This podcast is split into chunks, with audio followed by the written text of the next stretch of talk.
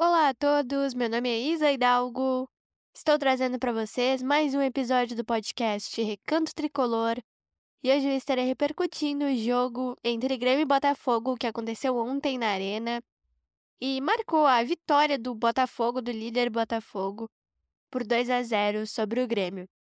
O Botafogo abriu 10 pontos de vantagem para o Grêmio, que tem 26 pontos, e é terceiro colocado nesse momento, porque o Flamengo, com os mesmos 26 pontos, passou o Grêmio nos critérios de desempate.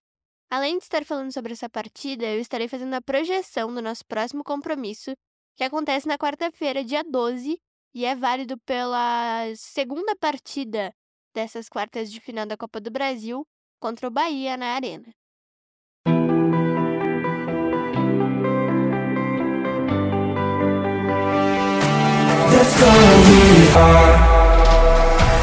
O Grêmio é a nossa vida, é a alegria do nosso coração. É um sentimento inexplicável, é a nossa maior paixão. O Grêmio é o meu, o teu, o nosso imortal tricolor. É o nosso único amor.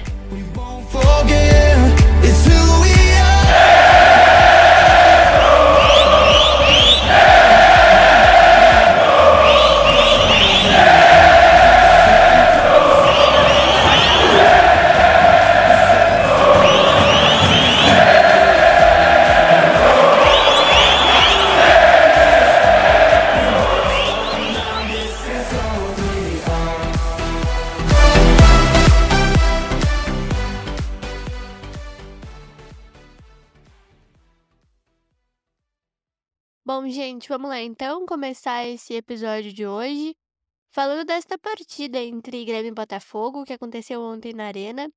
E como eu destaquei na introdução, marcou a vitória do Botafogo, que disparou na liderança do campeonato.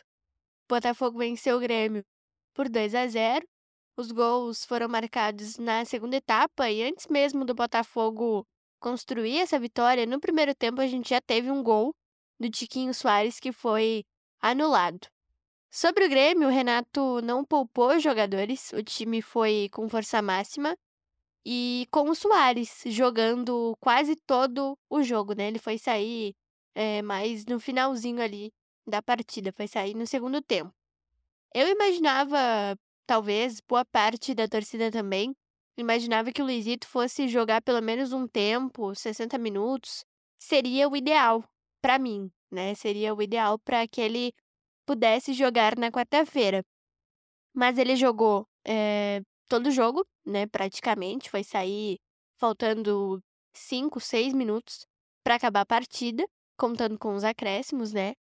E ele teve muitas chances de gol, né? Que eu me lembro, pelo menos, foram quatro boas oportunidades que o Soares teve de marcar e infelizmente o Grêmio não conseguiu, né, fazer gols contra o Botafogo, jogou bem, apesar de o Botafogo ter vencido, jogou bem em alguns momentos o time do Grêmio, mas infelizmente a gente não conseguiu essa vitória, o que seria muito importante para poder encurtar essa distância, né? No sábado, o Flamengo empatou com o Palmeiras, está com os mesmos 26 pontos do Grêmio, e pelos critérios de desempate, o Flamengo, perdão, nesse momento, é vice-líder. O Botafogo tem 36 pontos, por isso que eu ressaltei, né, que o Botafogo disparou na liderança do campeonato, está com 36 pontos, 10 a mais que Grêmio e Flamengo, que nesse momento estão empatados. O Grêmio é terceiro, com 26 pelo saldo de gols, né? O Flamengo está à frente do Grêmio pelo saldo de gols. Se o Palmeiras tivesse vencido uh, o jogo no sábado, o Palmeiras não passaria o Grêmio pelo número de vitórias, né? Então, o Grêmio ficaria em segundo, mas o Palmeiras acabou não vencendo. Então, nesse momento, o Grêmio é terceiro, ainda estamos no G4, mas seria importante que o time tivesse vencido para encurtar essa distância para o Botafogo, que hoje é de 10 pontos. Se a gente tivesse ganho, o jogo seria de 4 apenas, porque o Botafogo terminaria a rodada com 33 e o Grêmio com 29. Nossa próxima partida no Campeonato Brasileiro, gente, será só no dia 22 de julho contra o Atlético Mineiro. O jogo do contra o Corinthians no sábado dia 15, foi adiado por conta da disputa é, da Copa Sul-Americana, né? O Corinthians tem compromissos por essa competição. E aí o jogo acabou sendo adiado. Portanto, o Grêmio volta a campo pelo Brasileirão no dia 22 contra o Atlético Mineiro na Arena. Depois, no dia 31, uh, a gente joga fora de casa contra o Goiás e o Grêmio fecha o turno, gente. No dia 6 tem mais um jogo e o Grêmio fecha o turno no dia 13 de agosto contra o Fluminense na Arena. No dia 6 a gente enfrenta o Vasco em São Januário e no dia 13 enfrentamos o Fluminense para fechar o primeiro turno do Campeonato Brasileiro na Arena. E aí no dia 20 de agosto, num domingo, dia 20 de agosto, começa o segundo turno do Campeonato Brasileiro para o Grêmio. Antes desse jogo entre Grêmio e Atlético pelo Brasileirão, o Grêmio tem o Bahia pela Copa do Brasil na quarta-feira. Fica aquela dúvida, né? Se Soares vai ou não vai jogar. Ontem ele jogou quase todo o jogo, né? O que realmente é, me deixou um pouco preocupada, porque não se sabe se ele vai poder ter condições né, de jogar na quarta-feira. E a gente viu a dificuldade que o Grêmio tem de jogar sem o Soares na, no primeiro jogo, né, na, na Fonte Nova. Eu acho que o jogo vai ser mais tranquilo por ser em casa, né? Mas mesmo assim, eu tenho um pouco desse medo, né? De, de ver mesmo como o Grêmio vai se comportar sem o Soares. Ontem gostei muito, é, entre aspas, né, da, da performance do time, porque o time uh, controlou alguns momentos do jogo, mas infelizmente não, não conseguiu a vitória, né? O Botafogo teve um gol anulado uh, no primeiro tempo, que deixou o torcedor com os nervos um pouquinho à flor da pele, porque realmente o time jogou bem, mas não jogou tão bem, né? Como a gente já viu outros desempenhos. O Grêmio jogou melhor em alguns momentos, mas não, não controlou o jogo, na minha opinião. O Botafogo soube administrar essa vitória, ainda conseguiu fazer o segundo gol. E outra coisa que me preocupa bastante, né, gente, é o fato de o Grêmio tomar gols. Eu já falei isso aqui para vocês, né, em alguns episódios. O Grêmio toma muitos gols. E isso realmente me deixa bastante preocupada, né? Porque a gente toma gols, às vezes, que são defensáveis, né? E aí a gente acaba tomando é, esses gols, entre aspas, defensáveis, né? Então, são questões que realmente me preocupam o fato de o Soares ter jogado quase todo o jogo e o Grêmio ter tomado gol de novo, né? Eu não sei é, em quantos jogos já faz que a gente toma gol, mas se eu não me engano, a última vez que o Grêmio não tomou gol é, foi contra o Fortaleza, no dia 14 de maio. Se eu não estou muito enganada. É, pelo menos que eu me lembre, foi no dia 14 de maio contra o Fortaleza. A última vez que o Grêmio não tomou gol em um jogo. Era o Gabriel Grando no gol. Mas mesmo assim, me preocupa muito o Grêmio estar tomando muitos gols, né? Porque é, é uma questão muito importante que o time tem que melhorar. Essa questão defensiva tem que ser olhada mais a fundo pelo Renato nos treinos. E questão do Soares também, que a gente vem falando há muito tempo já. Talvez ele viaje para Barcelona depois dessa partida contra o Bahia, mas também é uma incerteza, a gente não tem confirmação nenhuma. Teremos provavelmente mais perto, né, da viagem. O jogo contra o Bahia acontece na quarta, então provavelmente o Luizito vai para Barcelona para tratar essa questão do joelho dele é, na quinta-feira, dia 13 de julho.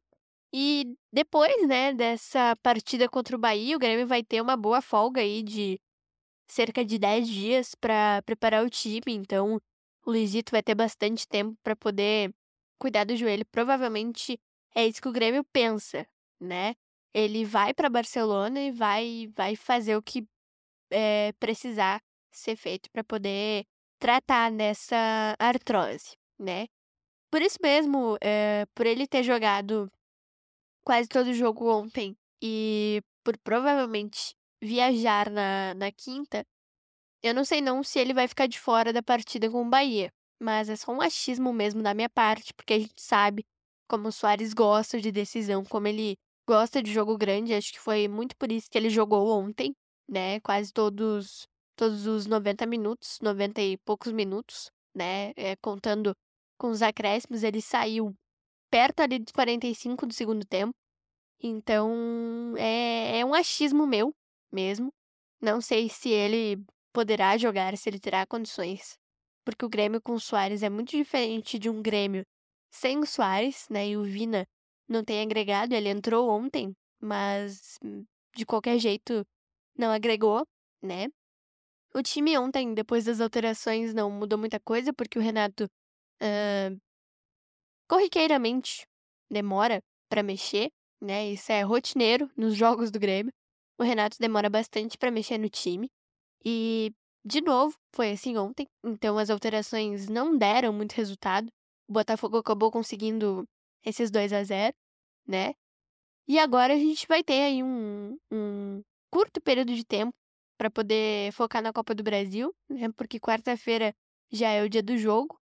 Eu tenho um pouco de receio pelo Soares, realmente, e por esse problema que o Grêmio enfrenta é, dos gols, né? Porque o jogo tá um a um, então tá tudo em aberto aqui pra Arena. Mas eu espero muito que o Grêmio consiga fazer um bom jogo, que o Soares possa jogar e que ele possa também ir para Barcelona o quanto antes. Eu acho que essa, essa viagem já deveria ter sido feita no momento em que ele ficou de fora do jogo contra o Bahia na terça-feira, porque realmente foi algo que assustou, né, o torcedor. Porque 15 minutos antes do jogo começar, a gente ficou sabendo que ele não ia poder jogar, então assustou bastante. Eu fiquei bastante preocupada. Ontem também, é, tava preocupada. Tava imaginando que ele fosse jogar pelo menos os 45 minutos, né? Os primeiros 45 minutos.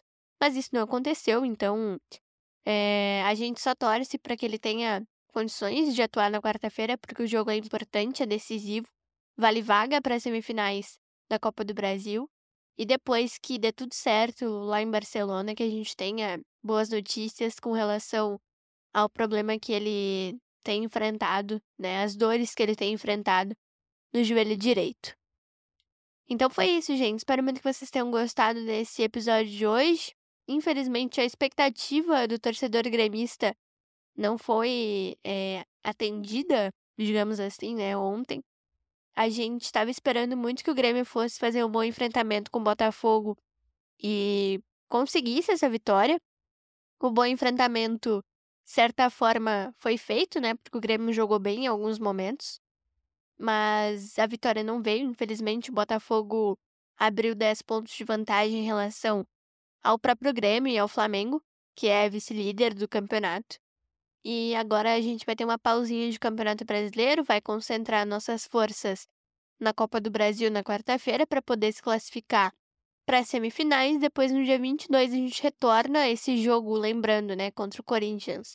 Foi adiado por conta da disputa é, do mata-mata da Copa Sul-Americana. Ainda não tem data definida pela CBF, mas é, a gente não vai disputar esse jogo porque o Corinthians tem compromisso pela Sul-Americana, né? Aí a gente só volta a campo pelo brasileiro no dia 22. Em relação à CBF, gente, é, eu queria falar um pouquinho, né, sobre isso, porque o Grêmio acabou reclamando ontem de um puxão na camisa do Bitelo que teria originado um pênalti que não foi marcado pelo árbitro.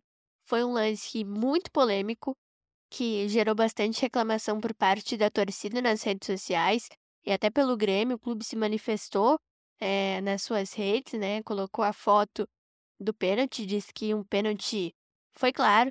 Não posso opinar, né? Muita gente falou que foi, mas também vi gente falando que não foi, então é uma questão de interpretação do juiz, né? É, se foi, infelizmente não foi marcado, foi um erro de arbitragem, e se não foi, aí é, acertou o árbitro, né? A decisão do árbitro foi correta. Mas o Renato ontem reclamou bastante com relação a, a esse lance, né? E a gente tem visto, gente, muitas polêmicas, né, eh, em relação à arbitragem nos últimos dias, nas últimas semanas. O Palmeiras se manifestou também, né, contra a CBF, porque no jogo contra o Atlético Paranaense, no final de semana passado, houve um pênalti para o Palmeiras que, se eu não me engano, não foi marcado, ou não houve a expulsão do jogador do Atlético, alguma coisa relacionada a isso. E aí o Palmeiras eh, protestou, né, contra a CBF. Então a gente vem vendo essas, essas questões de arbitragem sendo polemizadas novamente, né? E realmente a arbitragem no Brasil é muito polêmica. A gente torce muito para que isso melhore, mas não tem melhorado, né? Uh, o comando da comissão de arbitragem da CBF foi trocado, né? Não é mais o Leonardo Gaciba. E a gente espera, esperava, espera que esse, essa questão seja melhorada, né? Que os árbitros tenham um treinamento maior, que essas questões cheguem até a CBF e que a comissão de arbitragem faça de tudo para melhorar isso, mas não tem, né? Não, isso não está sendo feito, essa demora não é, não é visível por parte dos clubes e dos torcedores também. Mas eu ainda torço para que a arbitragem no Brasil não tenha mais que ser é, falada, né, com relação a polêmicas, que a gente fale só coisas boas dos nossos árbitros e árbitros de vídeo. Um beijo e um abraço para vocês e até o nosso próximo episódio.